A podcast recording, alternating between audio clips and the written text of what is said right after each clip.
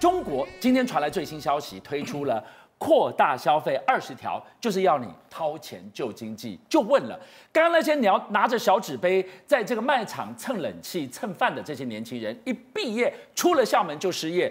对，这些人谁救？没错，实际上中国要救经济，他们也不是不知道问题在哪里啊。所以你看，中国发改委发布了一个叫恢复跟扩大消费的措施。其实重点就是把中国内需消费能够把它点火，重新把它引引引燃上来。但是它，你看它有很多，譬如说稳定大宗消费，那不得新增所谓汽车汽车限购令啦，还有扩大新能源车的消费啦，然后同时要扩大服务啦，要支持各地办什么美食街，落实什么带薪休假的制度，然后促进农村消费等等。这其实有非常多条。那一共有六项二十条，但是问题是没有错，你是希望说民众把他这个钱从他的口袋里面把它掏出来，掏出来之后去消费，然后带动整个市场的这个经济。可是问题问题就在这里，问题就在说我没有钱，那我怎么去带动呢？没有错，你有很多优惠措施，但是我真的就口袋里没有钱。好，为什么这样说呢？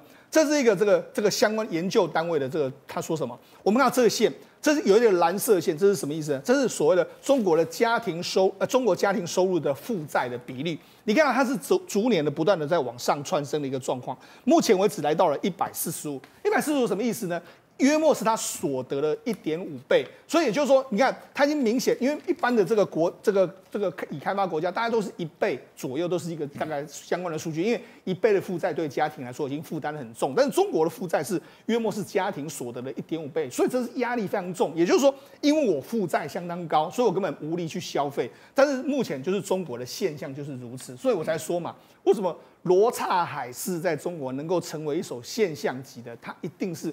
点燃了当时所有民众心里面所想的一些事情。是，慧珍，我们看到了二十条的扩大消费，要你掏钱出来买东西，可是口袋里要有钱呐、啊。对，你的失业率可以造假，可是口袋里没钱就是没钱的、啊。是，所以现在中国为了解决失业率的问题哦，甚至是说解决哎账面上失业率的问题哦，跟绞尽脑汁哦。那你现在在讲什么呢？就是中国有一些学校，他们说，哎呀，我们这个学校出去的毕业生啊，应届毕业生啊。就业率高达九成，那想说真的假的？就人家说哦，没有，事实上可能只有两成哦。那为什么会差那么多呢？因为哦，从二零一一年开始，中国的教育部就有规定，如果呢你这个学校毕业这个科系啊，如果啊他的应届的毕业生就业率不到六十趴的话，这个科系其实要减招哦。那慢慢减招，慢慢减招，到最后可能就停招了。所以大家就卯起来造假。怎么样造假方式呢？就会包括哎，就是说叫你勾一个灵活就业，或叫你在网络上登卖一个东西，然后你就变成自媒体商，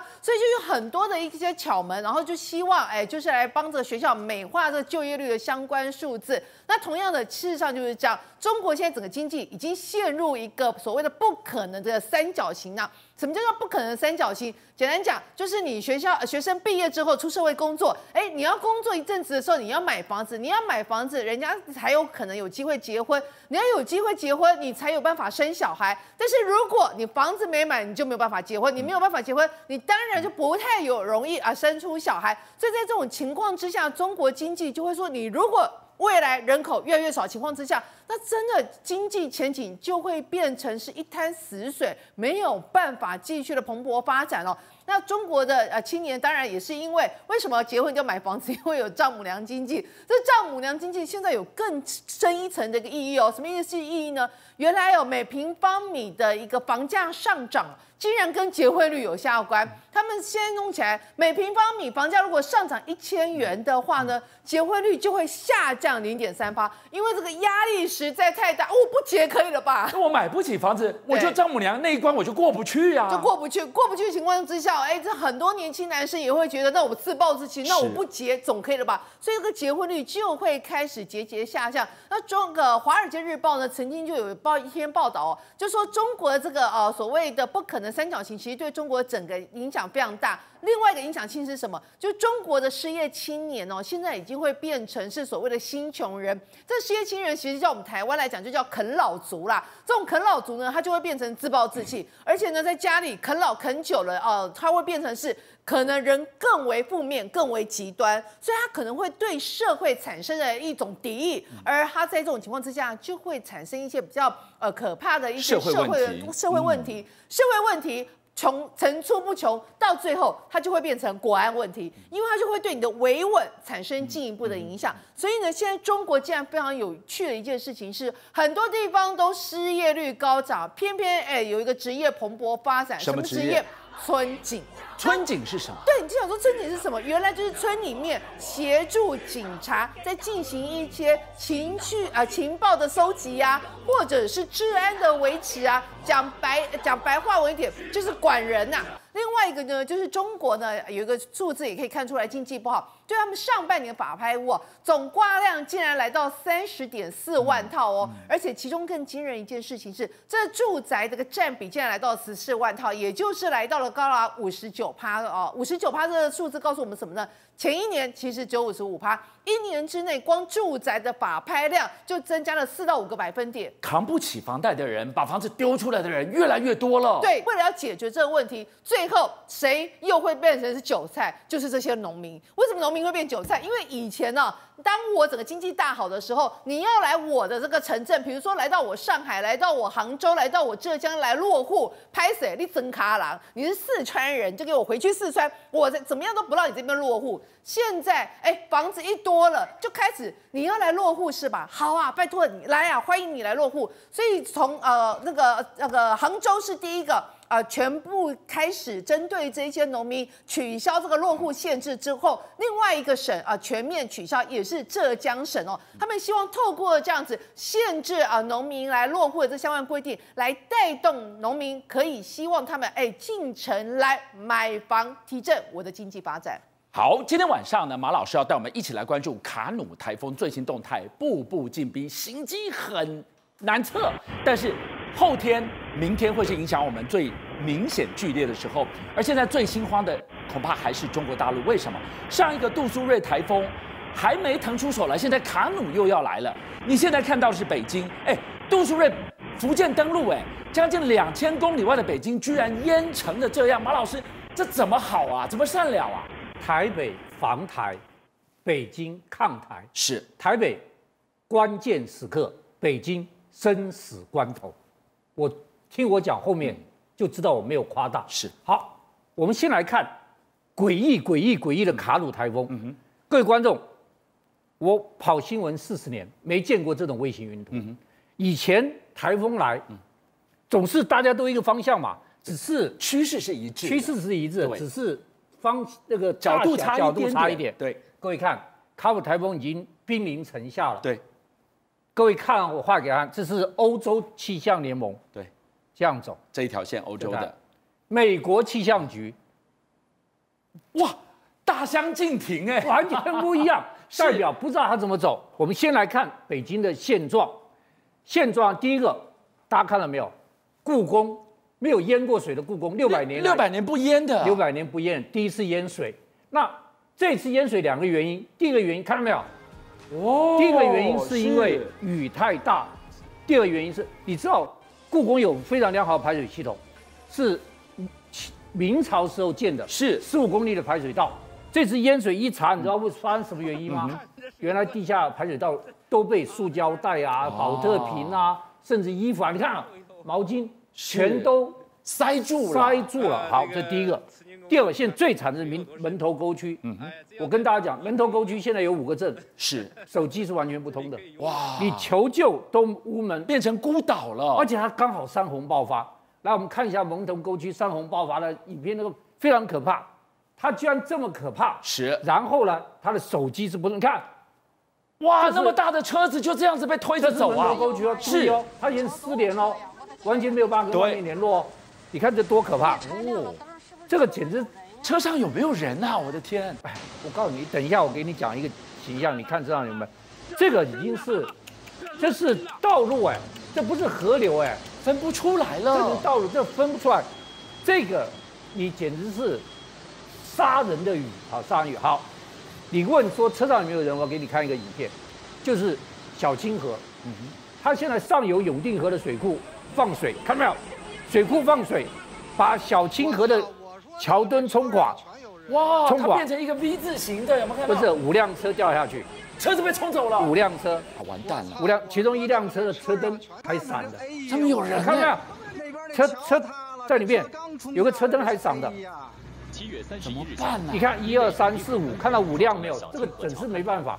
而且它这个桥墩整个被冲毁。除了这个之外，我要跟大家看一个独家的照片，这个影片。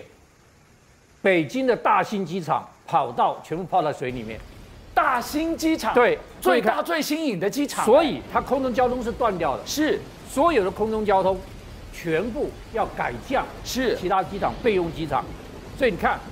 从来没见过故宫六百年来淹水，北京最新的这个大兴机场跑道全部泡在水里面，连这个机场的跑道就跟河一样。他当时设计说可以挡一百年一遇的洪水耶。对，一百年一遇，但这个已经超过一百年一遇了。好，我要给大家看个台湾巴掌溪的翻版。巴掌溪？对，好，那是惨案呢。就是看这个男子抱着。巴士的站牌，公车站牌哦，好急耶！哎，抱着这个巴士站牌，你能够想到这巴士站牌吗？这个地方哦，这个地方是等车坐的椅子，对，他们也在求救，对，他们也在求救。对，你看到这水湍急到什么程度？这个是公车站牌，这是公车站牌的候车亭。各位看到没有？你能够想象到在街道上这个水？老师，我我我我我问你，这这这个人后来呢？我到现在没查到答案，他是是死是活？巴掌戏，我们还一直看，一直看，还知道。是。那这个人到底活了没有？对不起，我一直想找答案，没找到答案。但这个这个东西让我兴起巴掌戏的记忆。好，那人家问我说：“马老师，北京有没有不淹水的？